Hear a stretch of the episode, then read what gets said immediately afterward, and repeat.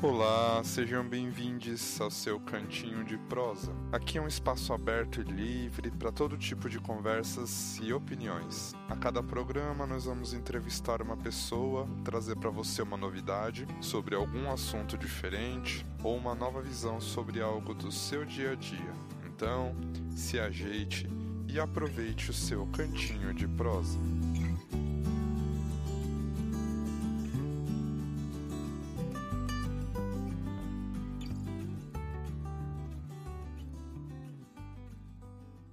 Olá, se você quiser sugerir algum tema, quiser mandar perguntas, já sabe, é só usar o nosso arroba, cantinho de prosa. No episódio de hoje a gente vai conversar sobre HIV sem tabus. A gente vai tentar realizar aqui uma abordagem de todos os aspectos que envolvem isso, físicos, sociais, psicológicos, tudo que envolve o assunto. Nosso convidado de hoje é o David, ele que tem uma vivência muito bacana nas militâncias da vida, sempre envolvido nessas discussões sobre o assunto. Com certeza vai ter muita coisa para ensinar para a gente aqui hoje. Bem-vindo ao Cantinho de Prosa, David. Aí, obrigado, Léo. Obrigado mesmo. Ó, Léo, super íntimo, né? É, mas é, tem que ser, né? Vamos começar com uma coisinha básica, assim, David. Ultimamente a gente notou, é, houve uma mudança no, no termo de DSTs para ISTs, né? O que, que é uma IST? E se o HIV é uma doença? Vamos começar do básico do básico. Vamos lá, vamos lá. Acho que o básico do básico, a primeira coisa, é a diferença entre HIV e AIDS. Porque no vocabulário popular, as pessoas dizem como se fosse a mesma coisa, né? Muito do estigma nos anos 70, anos 80, anos 90 e, infelizmente, anos 2000 e 2010, 2020, enfim. É, HIV é o vírus da imunodeficiência humana. É uma infecção. AIDS é a síndrome adquirida. Síndrome da imunodeficiência adquirida. O HIV, ele é um vírus. A pessoa com HIV, ela não está doente de HIV, ela está vivendo com HIV. Uma pessoa que está com AIDS, ela está doente de AIDS. A AIDS, ela se desenvolve porque o vírus ele afeta né, o sistema imunológico da pessoa. Cada pessoa não faça tratamento, não tenha um diagnóstico, né, HIV interrogativos que estão por aí em todos os lugares, que nunca fizeram teste e não se consideram, né, pessoas propícias a, a, a se infectar. Por isso se fala hoje IST, infecções sexualmente transmissíveis, né? Porque eu vivo com HIV, eu não estou doente. Eu tenho uma condição crônica, assim como diabetes, pressão alta, hipertensão, só que a minha é super controladinha. É, e você comentou dessas pessoas interrogativas, isso como que é? Eu, eu, eu, eu, digamos assim, eu prefiro falar HIV interrogativo, né? Uhum. Aquelas na abordagem de uma campanha de prevenção, numa palestra, a gente fala assim, você sabe se você tem HIV? A pessoa fala assim, não, não, eu não tenho HIV, eu não vivo com HIV, Deus me livre, não tem. Você já fez o teste de HIV? É aquela coisa, você gosta de giló? Não. Você já comeu giló? Não. Sabe? Uhum. É, é, é, uma, uma forma bem. E se a bem, pessoa já fez o teste, às vezes ela fez há quatro anos, né? Atrás o teste. É, exatamente. Tipo... A gente vê muito nos aplicativos, né? O aplicativo coloca assim, HIV negativo. O último teste, 2016. é. Querido, tá complicado para mim, tá mais complicado para você, né? Desde 2016, sem vida sexual ativa e tudo mais. Então, assim, é, é o indicado é o que eu costumo indicar para meus pais, meus amigos, parceiros, parceiras, enfim, é de seis, seis meses de testar, né? E que tenha uma, é, uma vida é, sexual saudável. Saudável, que eu digo, não só camisinha. Saudável em todo o seu contexto, que a gente vai falar mais pra frente. Legal. E a gente, já que a gente começou a falar dessa, dessas populações e tal, uh, existe realmente uh, uma população de risco para HIV? Existe um perfil de quem está mais suscetível? Ou isso é já não existe mais? Qual que é essa realidade? Então, a gente está cometendo os menos erros que a gente cometeu na década de 90, hoje em dia com a pandemia do Covid, né? Grupo de risco. Primeiro, eram chineses, orientais, e depois agora são os idosos, né? Pessoas idosas, mais velhas e doenças crônicas. Gente, o resfriado, ele não escolhe o time de futebol da pessoa. O mosquitinho da dengue, ele não vai escolher a pessoa pela raça, né? O que nós falamos hoje são comportamentos de risco, as relações que têm maior exposição. Antigamente era o quê? Antigamente era considerado grupos de risco quem? Gays, travestis, HSH nós falamos hoje, né? Homens que fazem sexo com homens, é, hemofílicos e pessoas usuárias de drogas injetáveis, injetáveis, né? Que é muito aquela questão do BAC, né? Da cocaína injetável e tudo mais. Hoje no Brasil, a gente, na verdade, não, não se usa mais, nem se acha mais, né? Foi substituída pelo crack, que é muito mais barato. Então, assim, nós falamos comportamento de risco por quê? São pessoas, são relações de risco, né? Uh, o sexo anal tem maior propensão e o sexo anal está mais propício à população HSH, homens faz sexo com homens, não necessariamente gays, né? Aí inclui bissexuais e aqueles caras heterossexuais que têm relações sexuais com homens e não se consideram nem bi nem, nem, nem homo. É, travestis profissionais do sexo. Esses são as pessoas que têm maiores propensões à epidemia. Mas, um dado muito importante, a maioria dos novos casos é em homens heterossexuais. Pessoas heterossexuais, né? É, é, é isso é algo que está gritando pra gente. E essas pessoas estão escondidas, estão isoladas, né? Um amigo me mandou mensagem pra mim ontem e falou assim: David, é verdade, ele é heterossexual, recém-casado, porque eu tenho muitos amigos heterossexuais que vivem com HIV e, e, só eu sei, a gente conversa uma coisa ou outra, mas só que eles não falam com ninguém. Por isso que precisamos, hashtag, gente, precisamos falar sobre isso. Uhum, com certeza, porque quanto menos uh, se fala, mais o tabu permanece, né? Então, e a, e a desinformação é o que mais alastra, né? Qualquer coisa, né? É, HIV é assunto para boteco, para salão de beleza, para mesa do almoço de domingo. É assunto para tudo, que a gente fala sobre Covid, a gente fala sobre dengue, a gente fala sobre tudo que é tipo de coisa, pandemia ou epidemia que está por aí. Mas a pandemia do HIV ela não acabou ainda. Já, tá longe, né? Infelizmente tá longe. Você comentou um pouquinho atrás lá da, das formas né, de, de prevenção, que não é só camisinha. É, além da camisinha, é, quais são as outras formas de prevenção? E eu queria que você falasse um pouquinho do PrEP, PEP, tudo isso, né? Maravilhoso, maravilhoso, adoro. É, hoje a gente trabalha com prevenção combinada. A gente está cansado do mantra, use camisinha, use camisinha. A gente sabe que a camisinha é um método maravilhoso que previne é, diversas, ou quase todas as ISTs, previne gravidez desejada, enfim. Mas se camisinhas por si só fosse suficiente, hoje não existiria mais HIV. É, e a camisinha, ela, no relacionamento monogâmico, a primeira coisa que as pessoas fazem é o quê? É aquele voto de confiança, né? Vamos tirar a camisinha? Vamos tirar a preservativa, amor? E a gente sabe que a relação, a instituição monogâmica é algo que para alguns funciona, para outros não. E mesmo pessoas solteiras e tudo mais. Então foi desenvolvida tecnologia para outros tipos de prevenção. Né? Prevenção combinada é o quê? Uma mandala. A mandala é um círculo. Esse círculo não tem um lado que seja mais importante do que o outro, porque um círculo não tem lado. Né? É tudo uma coisa só, tudo equivale ao mesmo. Então nós temos preservativo externo ou peniano, preservativo interno, por que interno? Porque pode ser usado tanto na vagina quanto no ânus. E também temos a testagem regular, de seis em seis meses, para pessoas que têm vida sexualmente ativa, ou pelo menos uma vez por ano, né, para as pessoas que, enfim, que têm parceiros fixos. E também temos tratamento com prevenção, que é o indetectável, é igual ao transmissível, isso é comprovado. PEP e PrEP.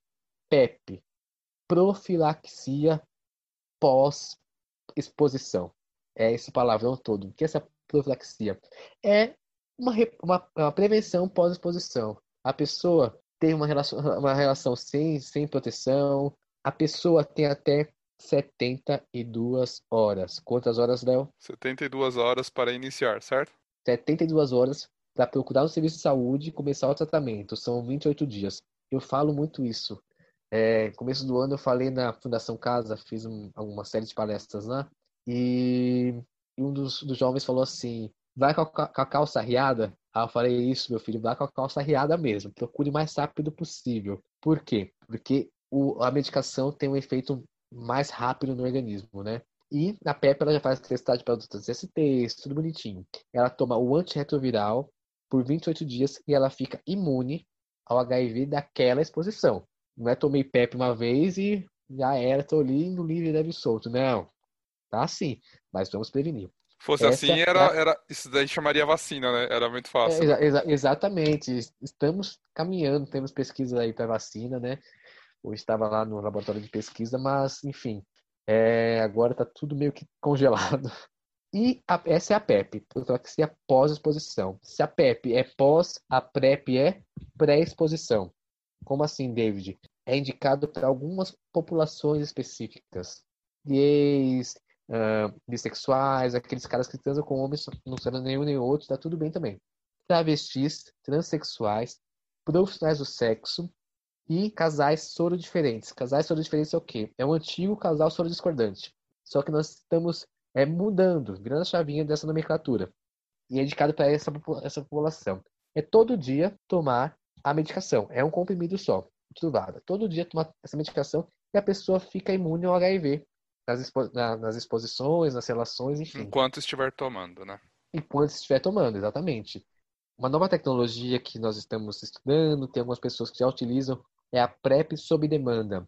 A PrEP sob demanda é assim: a pessoa sabe que vai se expor em um, um dia específico, ela vai tomar dois a três dias antes, a medicação antirretroviral vai fazer efeito no organismo dela, e um a dois dias depois também. Isso é estudado em cada organismo. Cada pessoa vai ter a sua PrEP sob demanda, por isso o nome sob demanda. É sobre a necessidade dessa pessoa. Isso ainda não é em larga escala. Alguns serviços especializados que oferecem, né? Mas ainda está em estudo, ainda está vendo a eficácia. É, hoje mesmo estava conversando com um amigo meu que, pro, que promove festas de sexo e ele falou que realmente tem dado certo para ele e para alguns dos clientes dele. E isso tem sido muito bacana porque a pessoa não precisa ingerir todos os dias aquela medicação, que é uma medicação, é, é, é, como posso dizer, que vai ter um, qualquer, algum efeito colateral com qualquer remédio, né, controlado ou não. Sim, é verdade. E tanto que quando se usa o PrEP em si, que é um uso constante, né, contínuo, uhum. é, existe todo um acompanhamento, né, de exames hepáticos, é, exames, valores uhum. renais para para você acompanhar realmente. Não é que seja uma coisa que vá ter efeitos muito graves, mas é uma coisa que sempre Não. precisa ficar de olho, né, porque uma, é um acompanhamento das, constante. Das principais críticas que a sociedade tem sobre a PrEP é sobre isso, né? Ah, que a pessoa vai fazer PrEP, vai ficar livre do HIV, mas vai estar se enchendo de remédio, medicação e vai pegar um monte de outras é, ISTs. Gente, a pessoa que utiliza PrEP é aquela pessoa que vai usar prevenção combinada e acompanhamento contínuo. Ela vai estar sempre de dois em dois meses, de três em três meses, visitando o infectologista, visitando uma equipe múltipla para fazer os exames renais, para ver como tá, o organismo está absorvendo aquela medicação e fazendo principalmente a testagem regular para todas as outras ISTs. Ou seja, uma pessoa que utiliza a PrEP, ela tem a consciência do seu estado sorológico não somente para o HIV, mas para outras ISTs também. Porque a pessoa que não utiliza a PrEP, ela não frequenta o serviço de saúde, normalmente. Sim, né? e nunca, tem... quando vai fazer a testagem, às vezes já, né, tipo, demora muito, né? É, de, de, é, é, é, de outras é coisas, né? É depois, o meu caso, o meu caso foi assim, eu, eu falo que eu nunca fiz o teste para HIV. Descobri após uma pneumonia e uma anemia profunda. Porque eu não me considerava uma pessoa é, é, suscetível a pegar HIV, a me infectar com HIV. Então, certo. Então, assim, se eu soubesse da PrEP, eu teria uma rotina bem maior de exames e testes e, enfim, de prevenção. Inclusive, na, na consulta de PrEP, é reforçado todas as consultas em, de várias maneiras diferentes, tanto com, com assistente com psicólogo, né, assistente social e com o infecto também, a necessidade da camisinha, porque existem as outras ISTs, existe todo o resto, obviamente, uhum. né? É, é, uma, é uma equipe múltipla que atende a pessoa que utiliza a PrEP, né? Assim como a pessoa que vive com HIV, a pessoa que é, que é usuária de PrEP, ela também é acompanhada constantemente por uma equipe de profissionais especializados né, na temática e que tem to total liberdade é, é, é, e mais do que isso, né? Total empatia com essa pessoa. Claro, porque afinal é a equipe voltada para isso, né? Para esse tipo de atendimento. Né? Exatamente. Né? Espe especializado. É, a gente comentou aqui da, das outras ISTs. Queria saber sua opinião pessoal agora. qual, é o, qual é o peso das outras ISTs em relação ao HIV? Existe isso de ser menos grave? É, é, realmente existe algumas lendas de que ah, só o HIV é perigoso ou realmente ele é o que mais muda a vida de alguém? O que, que você acha? Olha, é, eu vou falar a minha opinião. A minha opinião de alguns outros companheiros e companheiras ativistas também. É, o HIV ele tem um peso histórico. A pessoa que se infecta com HIV hoje, que tem um diagnóstico reagente para HIV, ela acarreta consigo é, outras outras realidades, né? Outras posições, identidades que são desprezadas e muito marginalizadas pela sociedade. O HIV ele tem esse peso histórico. O HIV, a pessoa que vive com HIV hoje, quando ela tem um diagnóstico, ela não lembra do David, ela não lembra do Lucas Saniel, ela, ela não lembra da Thais Novato, da Silvia Almeida, que são outras pessoas parceiraças minhas, assim, ativistas que vivem, vivem bem. Não lembra. Lembra de quem? Cazuza e Renato Russo. Fred Mercury. Eu, quando tive o diagnóstico, eu falo que foi como se Cazuza surgisse das cinzas da terra e viesse me chamar para o mundinho dele. HIV está associado à morte até os dias de hoje, né? Eu trouxe uma indicação de um livro aqui, tem vários aqui que eu vou indicar depois, mas esse eu vou falar agora, que é do Herbert Daniel, que fala sobre a vida antes da morte. O nome do livro é A Vida Antes da Morte, né? E fala muito sobre isso, sobre o quanto que a, a notícia da pessoa do HIV reagente para qualquer pessoa é como se fosse uma morte pré-anunciada. É muito difícil hoje as pessoas desassociarem o diagnóstico positivo é, da morte. É uma sensação de quase morte ou de daqui a pouquinho eu vou morrer. É, é, é, é ainda é associado a isso. Mas as outras STs não. Apesar de ser ligadas à, à sexualidade, ao ato sexual, enfim, elas não estão associadas à morte. Você acha que as. Uh, vamos falar do HIV, vai, sem falar das outras, assim. Você acha que o HIV está muito ligado no. Vamos chamar de inconsciente coletivo, talvez, não sei, uh, a promiscuidade? Olha, é, Totalmente, totalmente. É, o HIV está diretamente ligado, porque nesse, eu falo nem que é no subconsciente, é no consciente, é, é latente da, da, sociedade. Por quê? Porque é uma, uma infecção é, que é transmitida, em sua grande maioria das vezes, nos casos, por via sexual. E o sexo é tabu, o sexo é pecado, o sexo tem que ser monogâmico, tem que ser essa questão do homem cis, a mulher cis, para a procriação. Nós temos aí um presidente, uma ministra da família e dos, sei lá, dos bons costumes, sei lá do que, que fala muito sobre isso, né? É um governo que é todo voltado ao falocentrismo, todo voltado a essa questão do pecado do corpo, do pecado do prazer, do pecado da vontade, do peca pecado do gozo, né? Como se isso fosse o resultado do pecado de você ser homossexual, de você ter uma relação homossexual. Eu vejo muito, muito isso é, entre meus pares. Eu vivi isso também no começo do diagnóstico, né? Como HIV sendo o resultado do sexo. Na relação heterossexual, o resultado do sexo é o quê? É uma vida. Na relação homossexual, o resultado do sexo é o quê? É uma doença. E a morte. Então, assim, é, é, é o tabu do sexo.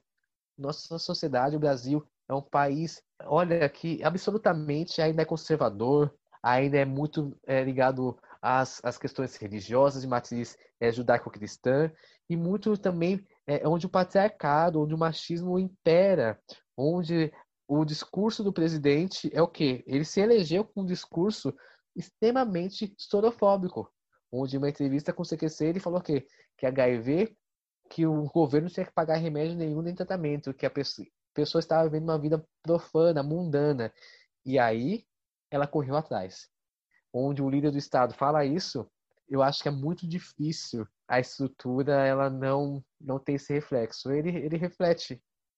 Uh, vamos falar um pouquinho sobre políticas públicas, porque eu acho interessante, né? É um tópico que a gente não precisa, é, obviamente, se aprofundar tanto, mas eu acho muito interessante porque o Brasil ele é conhecido, e aí você vai me falar se sim ou se não, mas ele é conhecido por ter uma política avançada no trato com o HIV, né? quais seriam as políticas adequadas para um governo tomar em relação a isso? Então, o Brasil, por muitos anos, ele sempre saiu na frente. A que, o, o HIV, HIV AIDS, né, na época da ST AIDS, é, sempre foi o primo rico do SUS, porque eram os maiores, maiores recursos, tá, essa luta contra. Ah, termos bélicos, né?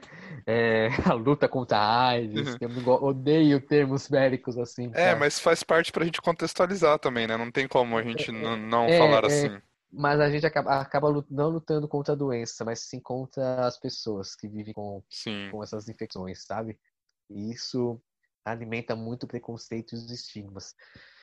É, políticas públicas. A política pública ela tem que ser, para HIV AIDS, tem que ser pensada não só na, na assistência à medicação ou tratamento uh, uh, de tubos de ensaio, de coleta de sangue, e tome remédio, tome remédio, tome remédio. Não, a saúde tem que ser pensada de forma integral, né?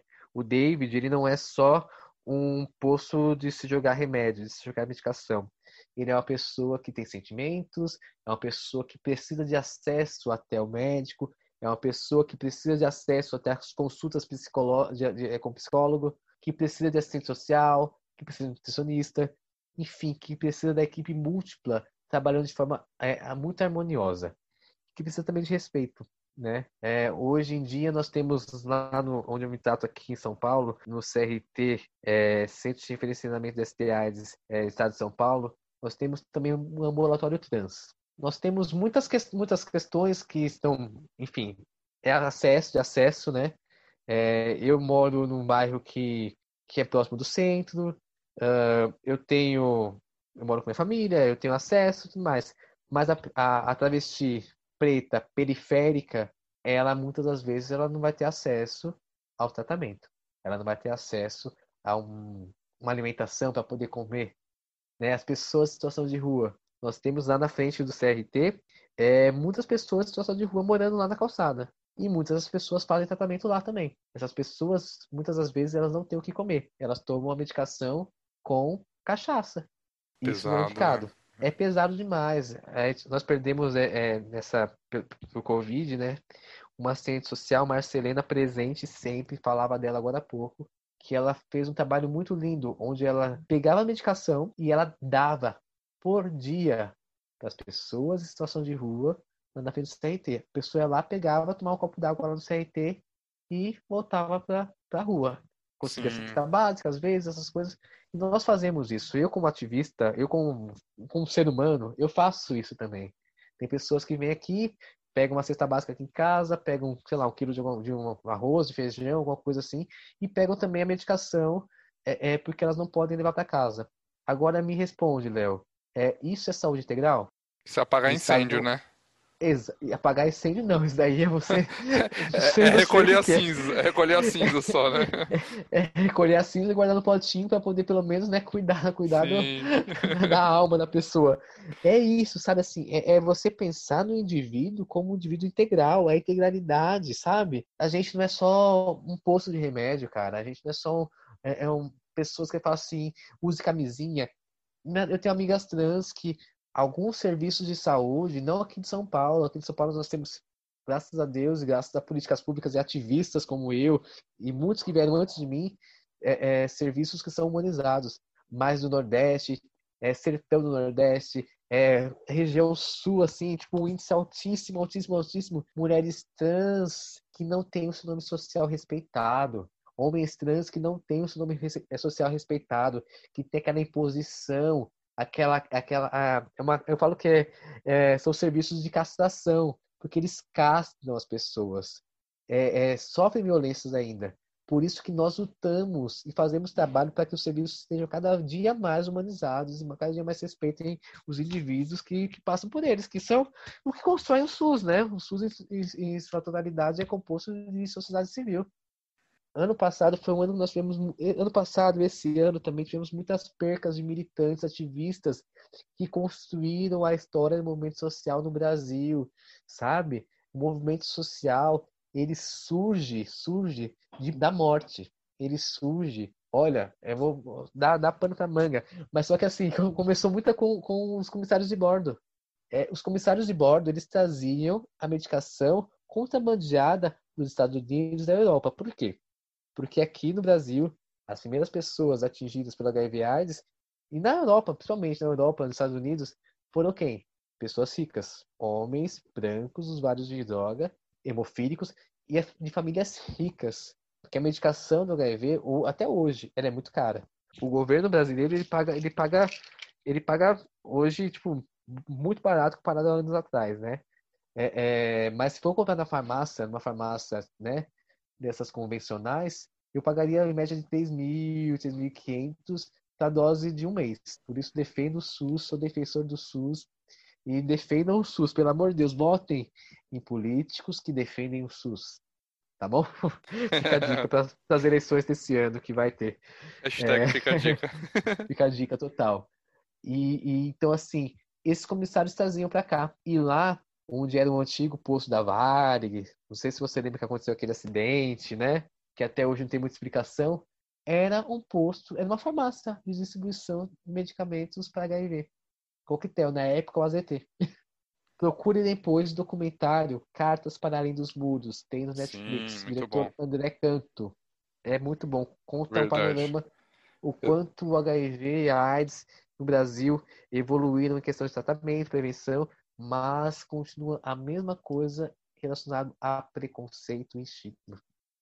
Muito bom. Falando em preconceito e estigma, uh, eu queria te fazer uma pergunta uh, sobre as mães portadoras de HIV é, gestantes, por exemplo. Queria saber dessa relação de gravidez e a mãe que, que vive com HIV.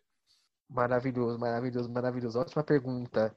Olha, vocês não estão vendo, mas eu estou com um livro aqui nas minhas mãos, que inclusive seria é, é, a minha principal é, indicação de leitura, mas eu vou indicar agora. Estava falando com uma amiga Você adora dar spoilers, né? Aí, tô brincando. Spoiler, o spoiler, spoiler, é bom porque depois a gente reforça no final, né, o nome do livro. Muito Exatamente, bom. é. Pra, firmar a marca. Tô com um livro aqui em minhas mãos, cinco anos comigo. Thaís Renovato. A Thaís, ela vive há mais de cinco anos com HIV e ela descobriu quando o ex-companheiro dela estava internado é, na UTI por decorrência da AIDS. Era uma mulher cis, heterossexual, que tinha o sonho de ser mãe. E ela perdeu esse companheiro para AIDS e ele não contou para ela, a família dele contou, né? Na, na, os médicos contaram para ela fazer o teste e tudo mais. E aí, como ser mãe? Como arranjar alguém vivendo com HIV? É, é como se, se, identificar no mundo onde a, popula a população travesti trans, é, travesti, LGBTQIA+, enfim, no geral, é, é tem é, ONGs, grupos de apoio, e ela, onde ficaria esse sonho? Ela escreveu um livro onde ela conta como foi a gestação. Ela tem dois filhos que são dois terremotos. Eles não deixavam eu conversar com ela agora há pouco na ligação. Eu chamei o, jo, o João Miguel, falei assim: João Miguel, vamos conversar, querido. Infelizmente, é, a ciência ela pensa em corpos masculinos até hoje. A ciência, o tratamento do HIV, a prevenção, enfim, é a mulher que ela ela vive com HIV, ela quer ser mãe, ela é necessário que ela faça acompanhamento pré-natal, isso no geral, todas as mulheres, né? A gente sabe que não são todas que conseguem fazer, né? Sim. Por questões de acesso e tudo mais, mas esse é indicado. E que a mulher, caso ela viva com HIV, ela descubra ali ou que já faça tratamento e que ela fique indetectável. Não é indicado para a mulher que vive com HIV que ela tome uma medicação que é uma das mais modernas, se não a mais moderna, que é o dolutegravir, enquanto está gestante e após a gestação, enfim, por quê? Porque o dolutegravir tem princípios que podem causar má formação do feto, em muitos casos até o aborto. E uma questão que eu acho que é principal de tudo isso é a questão do aleitamento materno. A ciência avançou tanto, tanto, tanto, mas não descobriram ainda a fórmula para poder a mulher, mesmo estando detectável, é, o vírus seja sucumbindo da, do leite materno. Uhum. Ou seja, a mulher que é gestante, que ela tem um filhinho, ela toma medicação para que o leite, leite dela seque. E a criança ela não vai poder tomar o leite materno. O SUS oferece o leite, a fórmula para a criança, até, se não me engano, dois anos de idade, uma coisa assim. É, e acompanhamento, né? Mas a cidade de São Paulo, isso é um, um avanço é SUS, né, gente? SUS que fala é, é, zerou a transmissão vertical no ano passado. Ano passado foi o ano que nós zeramos a transmissão vertical, que é o quê? Que é quando a, criança, né, o bebê se infecta na hora do parto ou por aleitamento materno. Mas ainda precisamos lutar por direitos à, à reprodução da mulher vivendo com HIV. É, e, e é esse avanço é sempre correndo atrás do prejuízo, né? Sempre foi, É, né? Da- é sempre assim. A gente vai. Talvez a gente chegue num, num momento em que a gente Ô, Léo, a consiga. gente tá pra completar, tá pra completar 40 anos de, de epidemia do HIV, sabe? É Né? verdade, né? Nossa. É, tentando reparar alguns danos. E sem falar nesses dois últimos anos, o quanto a gente regrediu, né? É, mas a gente não. Vamos, vamos pensar que é só uma, uma valeta no meio do caminho, né? É, É, é, é, a gente não pensar exatamente, assim, a gente exatamente. desiste, né? É, é, eu falo muito sobre isso. É, inclusive, um, um abraço, um grande beijo pro Murilo, que, que indicou para estar batendo esse papo com você aqui hoje. Murilo, é maravilhoso.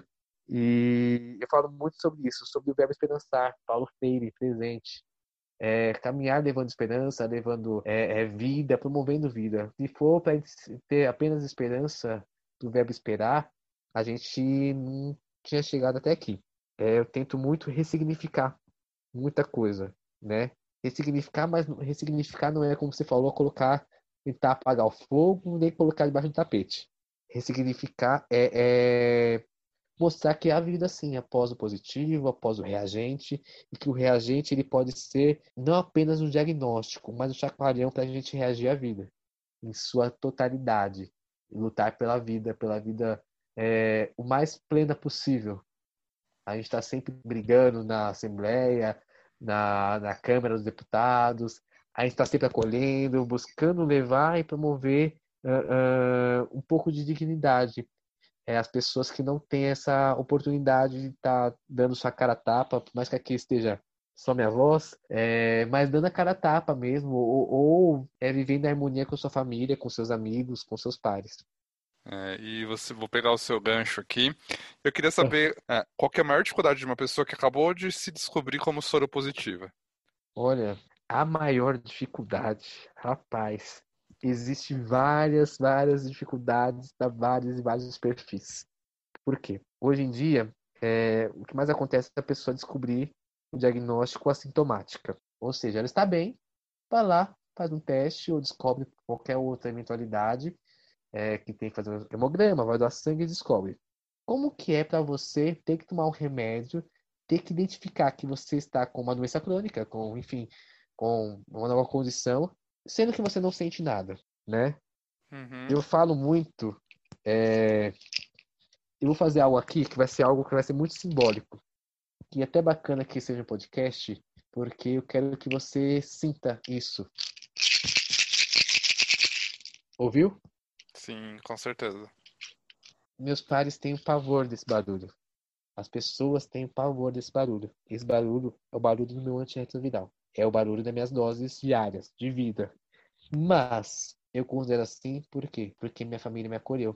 Porque quando eu cheguei em casa, no dia 14 de fevereiro, era umas nove e meia da manhã, meu pai perguntou: E aí, o que, que é que aconteceu? Eu falei para ele que estava com AIDS e ele falou para mim: Não, você não está com AIDS. Você está com HIV. Você descobriu HIV. Você é soro positivo para HIV. E junto nós vamos vencer. Nossa, tô até arrepiado. Cara, é, é, eu falo isso hoje. Nossa, é, é algo que eu falo para ele que ele tem a, a, a, a noção do, da grandeza que foi isso para mim.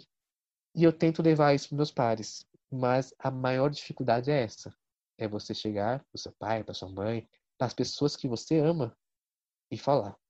Mas é, é necessário que a gente pare, se olhe no espelho e fale para a gente mesmo. Eu vivo com HIV e tá tudo bem.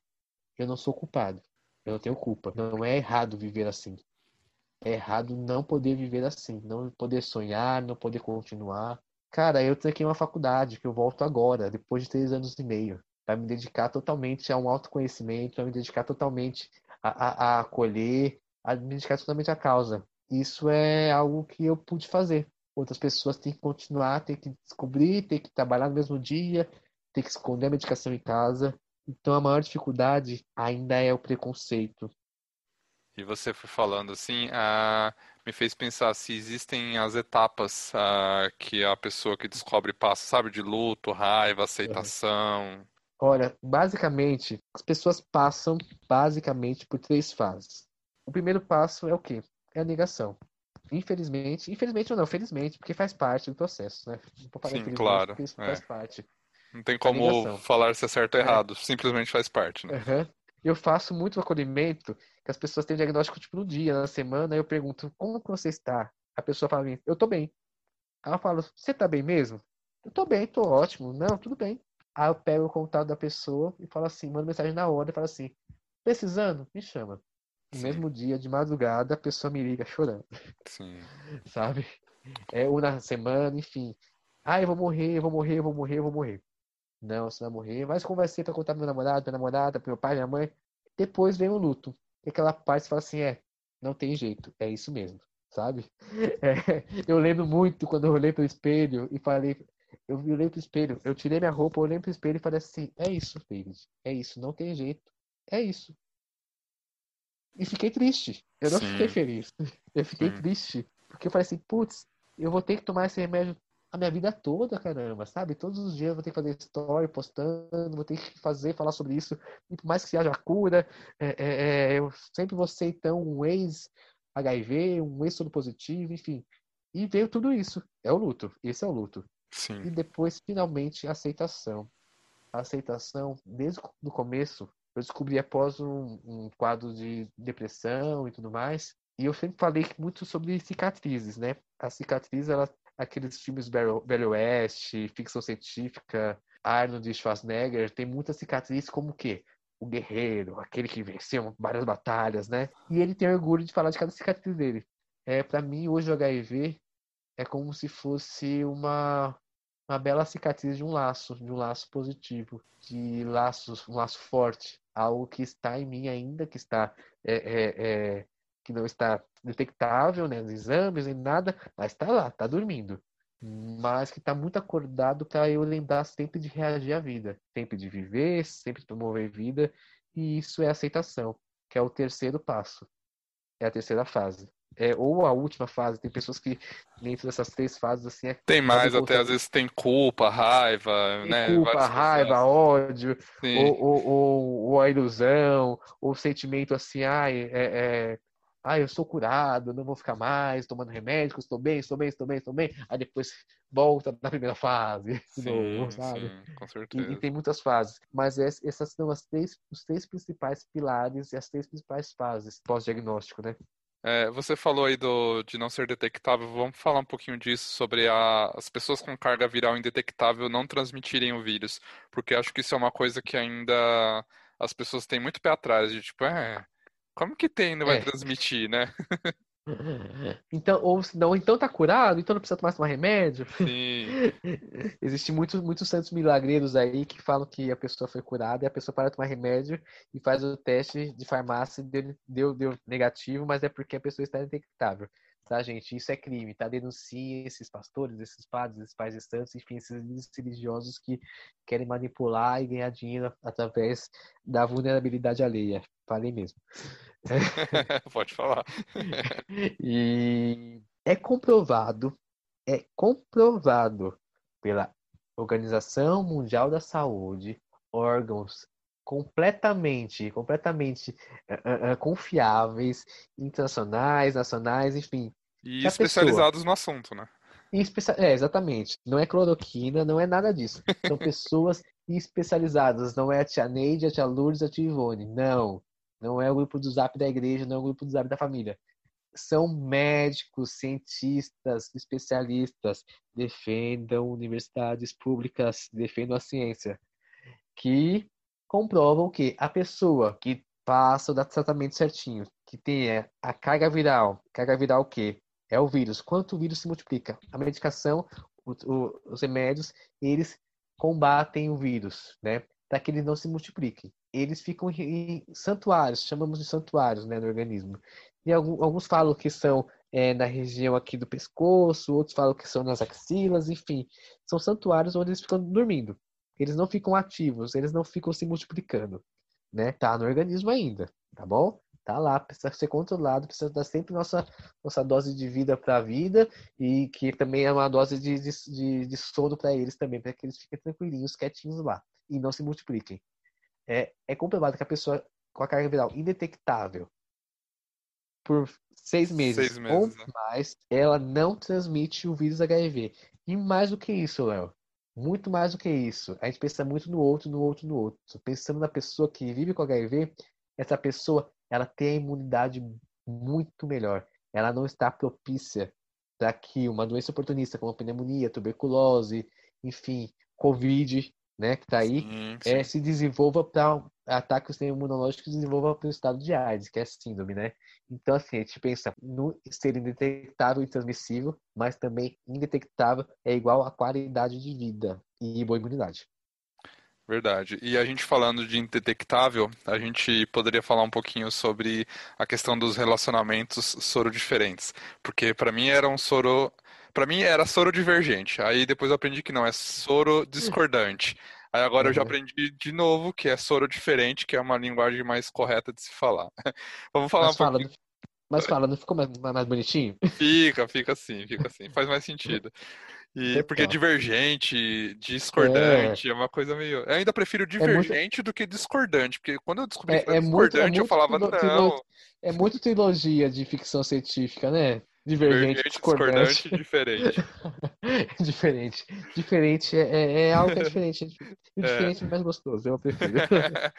E quais são os tabus, assim? Existem tabus, obviamente, e existem dificuldades reais, né? Quais- como Uhum. separar e o que que é, que que é cada coisa dentro de um relacionamento soro diferente? Vamos lá. É, os tabus, cara, tabu é o quê? É, Eu falo que os, os tabus, eu gosto muito de usar a palavra tabu, tabu, tabu, mas o tabu é algo tão, tão amplo. Porque assim, o que é tabu pra mim não é tabu pra você, mas é, é, tem, temos tabus em comuns. A questão do tabu comum, eu falo muito é sobre a questão dos relacionamentos abusivos. Acontece muito aquela questão das pessoas que têm um relacionamento soro diferente, onde a pessoa que não vive com HIV, ela torna-se uma pessoa que tem a superioridade, né? Aquela questão do controle, da relação, e a pessoa que vive com HIV é, sempre escuta isso. É, Tá ah, sempre com ele te medo aceita. de ser, porque, ah, já que ele me aceita, não sei se eu vou achar alguém que me aceite Exatamente. também, né? Exatamente. Ah, mas ele, ele pelo menos me aceita. É, existe muito isso, onde, de repente, a mulher vive com HIV e ela arranjou, perdeu o marido para decorrência da AIDS, enfim, e ela arranjou outro parceiro que não vive com HIV. E esse medo de contar, o medo de contar, o medo de contar, o medo de contar, o medo de contar, aí contou. Aí o parceiro simplesmente beijo, tchau. Ou aceita, mas vai chegar na cara dela o tempo todo. Eu tive uma experiência, inclusive, conversei com o Murilo esses dias sobre essa experiência.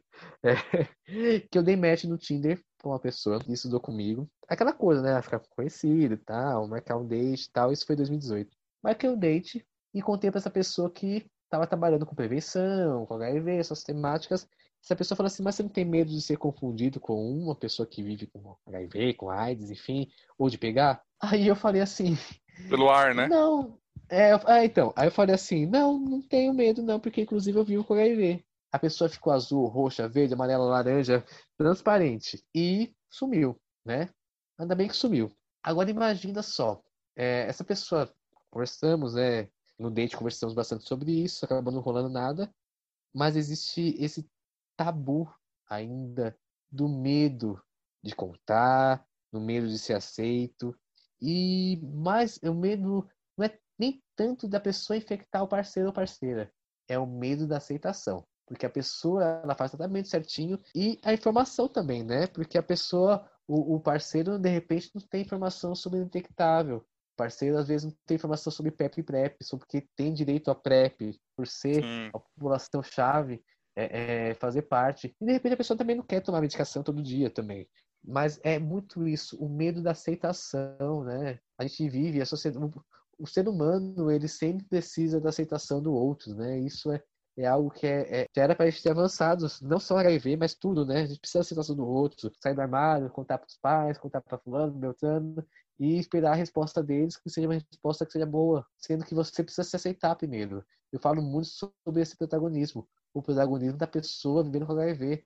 Você tem que ser protagonista. Meu filho, minha filha, você é, você é foda, sabe? Do seu jeito, sabe? Tipo, vista é, é esse papel. Você, você é uma pessoa incrível. o HIV faz parte da sua vida. Assim como a pessoa que tem pressão alta, diabetes, hipertensão, toma remédio controlado para ansiedade, enfim, é, é, faz parte. Mas você é um ser incrível, sabe? Nunca deixe macho nenhum, nem mulher nenhuma te colocar para baixo por conta um, de um, de um HIV, de um vírus que é microscópico.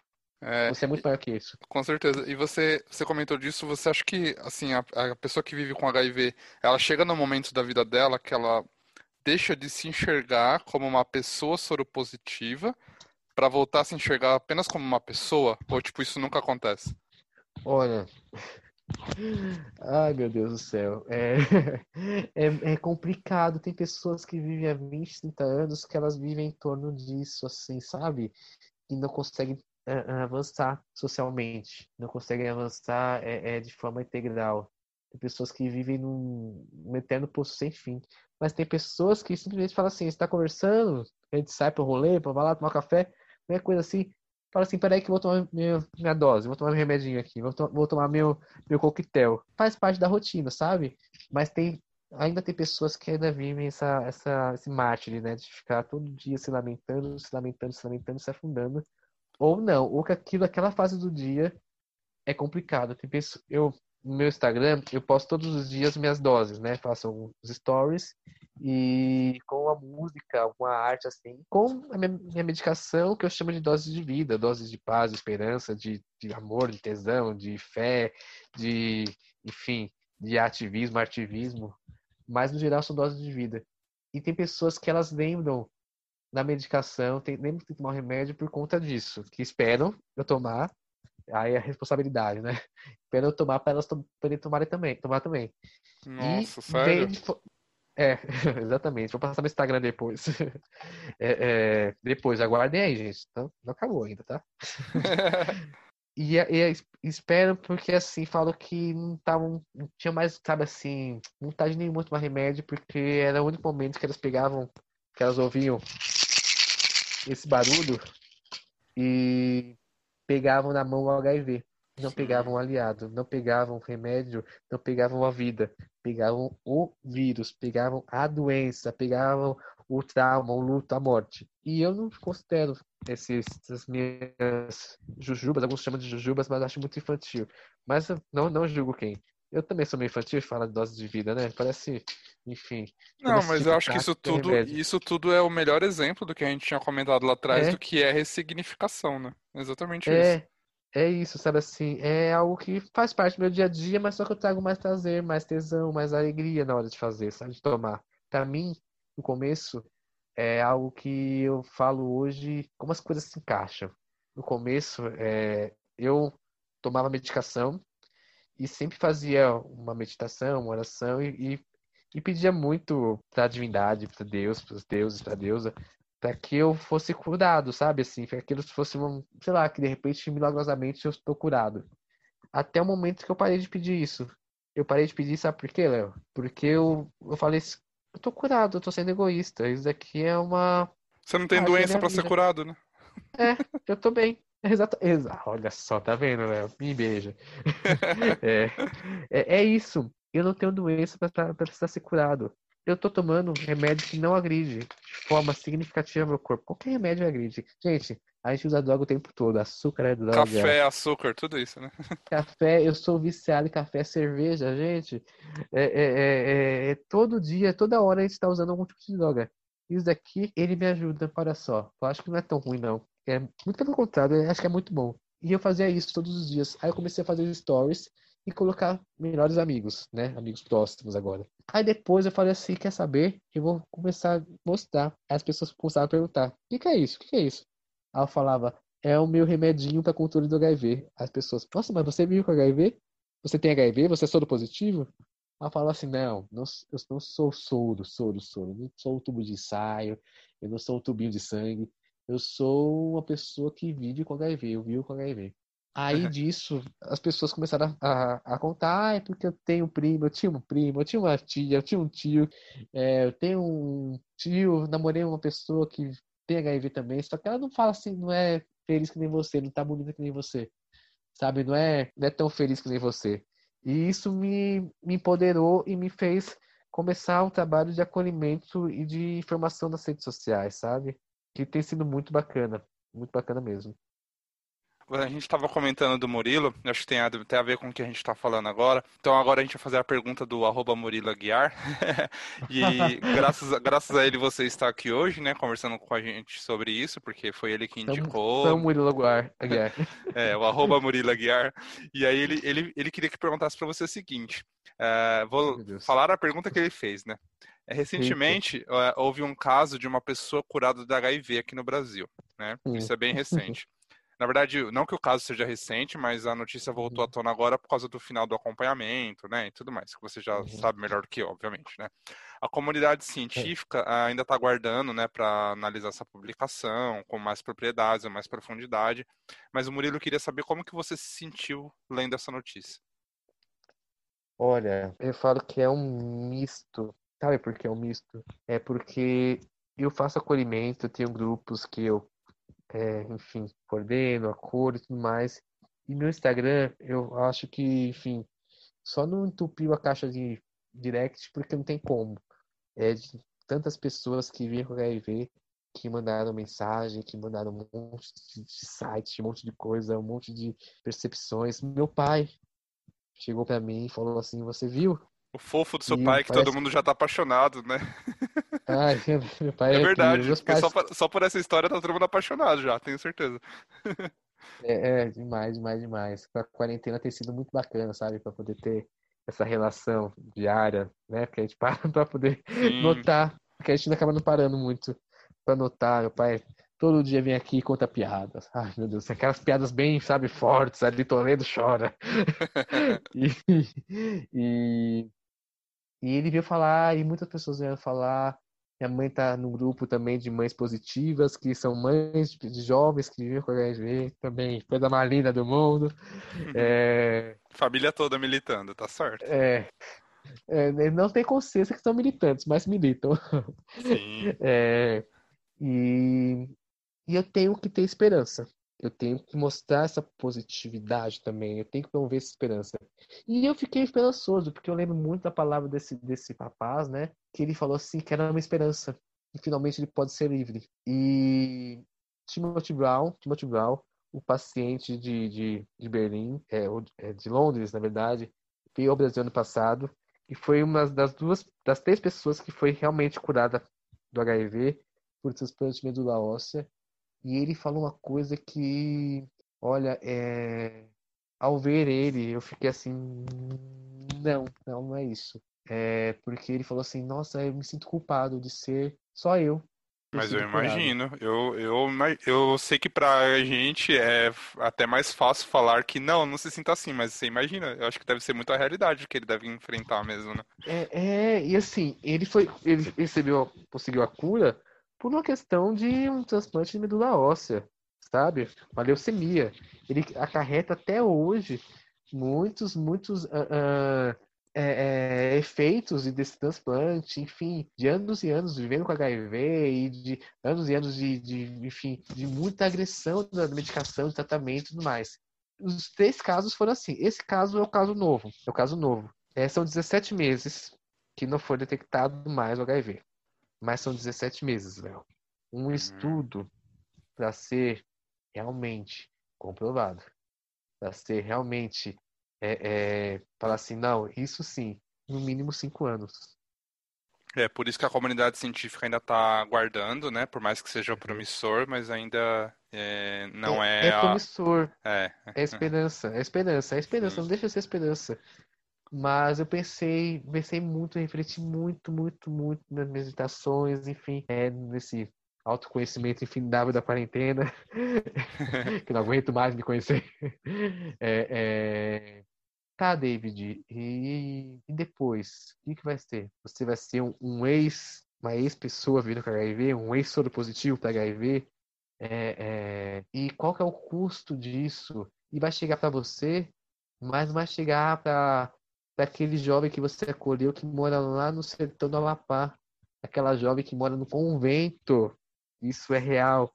No convento de uhum. freiras, lá no sertão do Amapá, que não estava tomando, nasceu com HIV e não estava tomando remédio há uns longos anos e voltou a tomar remédio, medicação por conta das doses de vida que você faz, que você conversou, que você acolheu, é, é... para quem vai chegar essa cura, se essa cura vier realmente? Que a cura chegue, mas que chegue para todos, todas e todos, sabe? Sim. É... E isso a gente sabe que a gente está um pouco desesperançoso que chegue para todo mundo.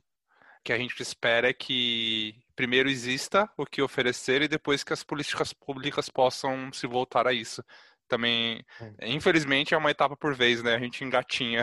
Ô, Léo, Léo, tem pessoas que não conseguem pegar medicação, tem pessoas que não conseguem pegar PEP, PrEP. As pessoas não sabem sobre PEP e PrEP. Quantas campanhas você viu sobre PrEP e PEP? Verdade. Nenhuma. Eu queria fazer uma última pergunta de um amigo meu também, o Fernando, o arroba Feert, ele coloca um monte de E nesse arroba dele, que não dá nem pra falar aqui, é com três Es, Feert. Uhum. E ele queria saber de você se existem leis ou ferramentas para proteger uma pessoa que vive com HIV no ambiente de trabalho, de ser discriminada, de demissão, ou isso é mais uma questão de hum. consciência e cultura do que de uma lei, exatamente? Como que Sim, funciona? É, é, é, eu falo que infelizmente existem, graças né, ativistas e tudo mais, a lei do sigilo, que a pessoa não é obrigada a falar seu estado serológico, se a empresa pedir uma, um, um, teste né, de, de HIV na hora da admissão ou né, no um exame admissional, enfim, ela pode correr sim, de repente, um processo, que é o processo, é, é, é a lei do sigilo, né? Que a pessoa não é obrigada a falar. Sim. Porque as profissões, elas, a pessoa que faz tratamento certinho, em função, praticamente, acho que nenhuma, né?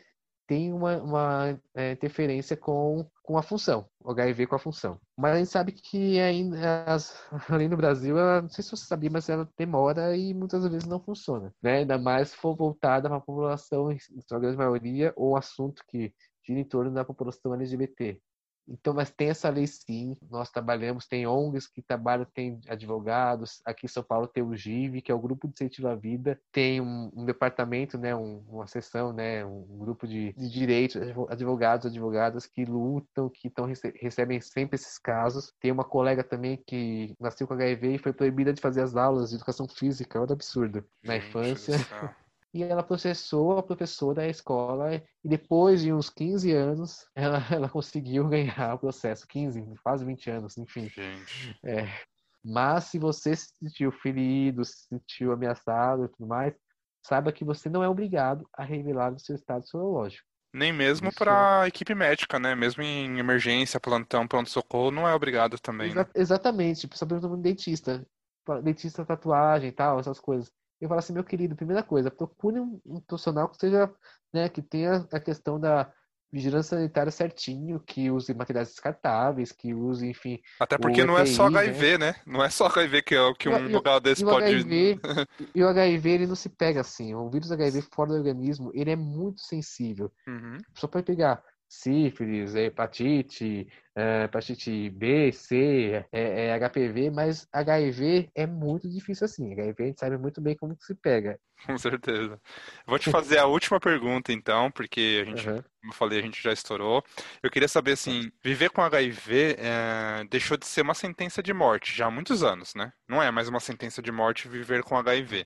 Mas por que, que você considera que é tão importante se prevenir, então? É importante se prevenir para você ter uma saúde sexual plena, uma vida sexual sem medos. A gente, Brasil é muito assim de reparar danos, né? A gente não tem políticas de prevenção efetivas. Para tudo, para tudo, tudo, tudo, tudo. Covid está aí para provar. Então, assim, nós sabemos que a não é sentença de morte, mas é melhor prevenir do que depois remediar. A gente não sabe como vai ser a recepção, cada organismo é organismo, cada caso é um caso, cada vida, cada vivência é uma, é única. As pessoas me veem hoje falando disso bem, não é fácil, não é fácil. Eu preferiria muito mais ter aprendido a ressignificar a vida, de repente, tendo feito um, um intercâmbio e conhecido outras culturas do que ter tido diagnóstico positivo. Fez parte da minha vida, faz parte da minha história. Mas se eu pudesse escolher, eu com certeza não escolheria. Assim como ninguém escolheria Também. Por isso previnam-se.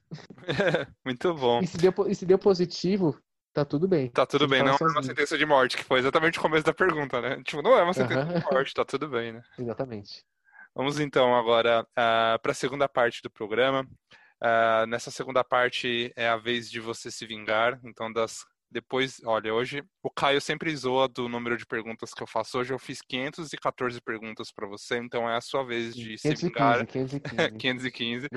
Então é a sua vez agora de se vingar e fazer uma pergunta de volta. Vamos lá. Vamos lá, uma só.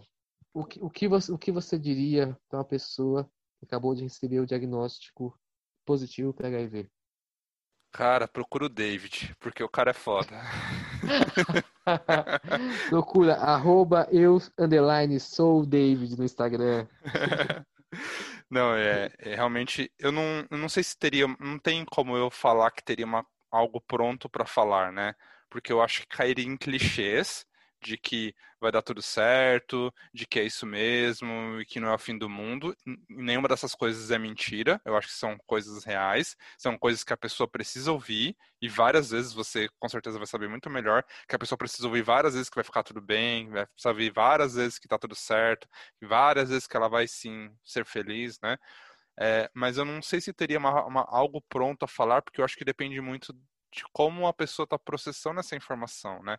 Como você comentou lá, lá no meio do programa, é, existem pessoas que vão começar pela fase da negação, existem outras que já vão para a raiva, pessoa, outras que vão começar a se culpar, se martirizar. Então acho que vai muito assim de o que, que a pessoa está sentindo com isso. Eu não tenho que virar para ela e falar que a vida vai ser bela e tudo bem, porque ela nem vai me ouvir. Eu quero saber assim, o que, que ela está sentindo com relação a isso? É culpa? Então vamos talvez ressignificar um pouco dessa culpa. Ela está com raiva de quem passou aquilo para ela? Vamos trabalhar isso, sabe? Eu acho que eu enxergo mais nesses eu como eu adoro essas coisas mais holísticas e menos alopáticas, vamos falar assim. Uhum. Então não vou falar assim ah do sintoma. Não, vamos falar assim, o que, né, qual que é o todo, qual que é o problema? Não sei, talvez seria a minha abordagem. Sei lá. Maravilhoso, Tá certo ou não tá certo? Não tem certo nem é, errado. É, tô brincando, o, exatamente. O, que eu recomendaria é, é mais você disse isso de forma direta. Tô contigo, você não tá sozinho. Sim. E realmente procurar uma ajuda especializada, né? Não, não uhum. ignorar o fato de que, ah, tá tudo bem. Ela precisa de sei lá, fazer terapia, ela precisa ter uma uhum. rede em volta dela que vá dar sustentação e o que ela precisa. Se ela não tem um apoio familiar, busca, né? Existem outras ferramentas. Eu acho que isso tudo é importante, né? Nada disso pode ser deixado de lado, né? Uh, vocês já sabem que pode usar o nosso arroba cantinho de prosa para enviar sugestões de temas para os próximos episódios, para mandar o que gostou, o que não gostou do que a gente falou aqui hoje. E agora o David vai deixar o arroba dele, porque se você não gostou de algo que ele falou, é problema dele. Pode chamar ele para conversar. arroba eu, underline, sou David. David se escreve T-A-V-I-D. Eu, underline, sou David. E também tem o arroba da Rede Jovem São Paulo arroba Rede de Jovens SP, que é o coletivo, né? Que é uma rede de jovens vivendo com HIV AIDS, onde eu faço parte e estou representando também. Vamos então para a sua indicação do, do episódio, né, onde você pode indicar algum livro, podcast, algum canal, enfim. Eu anotei dois livros, A Vida Antes da Morte, e anotei o livro Cinco Anos Comigo, e anotei também a Netflix Carta para Além dos Muros. O que mais você tem para recomendar? E tem mais um livro aqui do queridíssimo Salvador Campos, mas só que está com codinome, com codinome, essa questão do sigilo. Gabriel Abreu, O Segundo Armário, o diário de um jovem soro positivo, que conta é, é, é o diário dele quando ele descobre as experiências, as vivências, que é uma leitura maravilhosa que eu recomendo muito, muito, muito. O segundo armário, o diário de um jovem soro positivo. Perfeito, anotado. Muito bom. Chegamos ao fim desse programa incrível e eu queria. Nesse quadro é o quadro Sentido da Vida. Eu faço uma pergunta completamente aleatória sobre um tema abstrato e filosófico para você discorrer sobre. eu queria saber, David, o que é comunidade para você? Como você explicaria o conceito de comunidade? Qual é a importância de existir em comunidade onde as pessoas se encaixam de determinada forma? Ou se é tóxico existir em comunidades para separar as pessoas? Eu pensei que ia ser é, qual o sentido da vida. Me preparei para aquela, viu? É, mas é o nome do quadro, o sentido da vida. Eu sei, eu sei, mas eu pensei, mas, mas enfim. Comunidade, comunidade. Para mim, o conceito de comunidade é, é algo que não tem dimensões geográficas. Eu acho que comunidade é composta de identificações e diferenças também. É um lugar de respeito, um lugar que não precisa ser um lugar físico. É nesse tempo de pandemia, de isolamento social, de quarentena, a minha comunidade de afeto, ela se construiu de uma forma muito, muito leve, muito leve, muito natural. É as pessoas com quem eu vivia, convivia todos os dias, de forma muito uh, presente, elas deixaram de fazer parte dessa minha comunidade. As pessoas que eu vivia há três anos e meio atrás, é, muitas delas não são os que eu convivo hoje, que não fazem parte da minha comunidade. Nessa quarentena eu fiz uma série de live com amigos que eu conheço no mínimo há cinco anos, antes do diagnóstico. Amigos que eu procurei no meu WhatsApp, meus contatos, pessoas que eu conhecia, pessoas da minha comunidade, do meu grupo, grupo de convivência, grupo de vida, que eu conheço desde antes do diagnóstico, eu achei pouquíssimos, pouquíssimos mesmo. Mas os que eu achei foram pessoas que realmente é, importam estar dentro de mim. Acho que comunidade é, são fragmentos. São fragmentos de seres, de vidas, fragmentos de pequenos, grandes universos de sua individualidade. Para mim, comunidade é isso: é respeito, é afeto, empatia. Sensacional. muito obrigado. Foi uma brisa muito boa, porque afinal Nossa, é o foi muito da vida, então é isso, né? É para brisar mesmo. É brisar. One love. Muito obrigado pela participação, David, hoje, e obrigado pelo seu tempo, pelos seus esclarecimentos. Tenho certeza que você deixou muita coisa para todo mundo pensar aqui. Foi muito bom. Obrigado, David. É, obrigado, obrigado muito pelo, pelo convite, por me escutar esse tempo todo, pelo respeito e por dar espaço e voz para não só para mim, mas para que todos os meus pais estejam representados aqui. Grande responsabilidade estive em minhas mãos, em minha voz, na verdade, hoje. Muito bom. Obrigado, David. Obrigado, querido. Um beijo.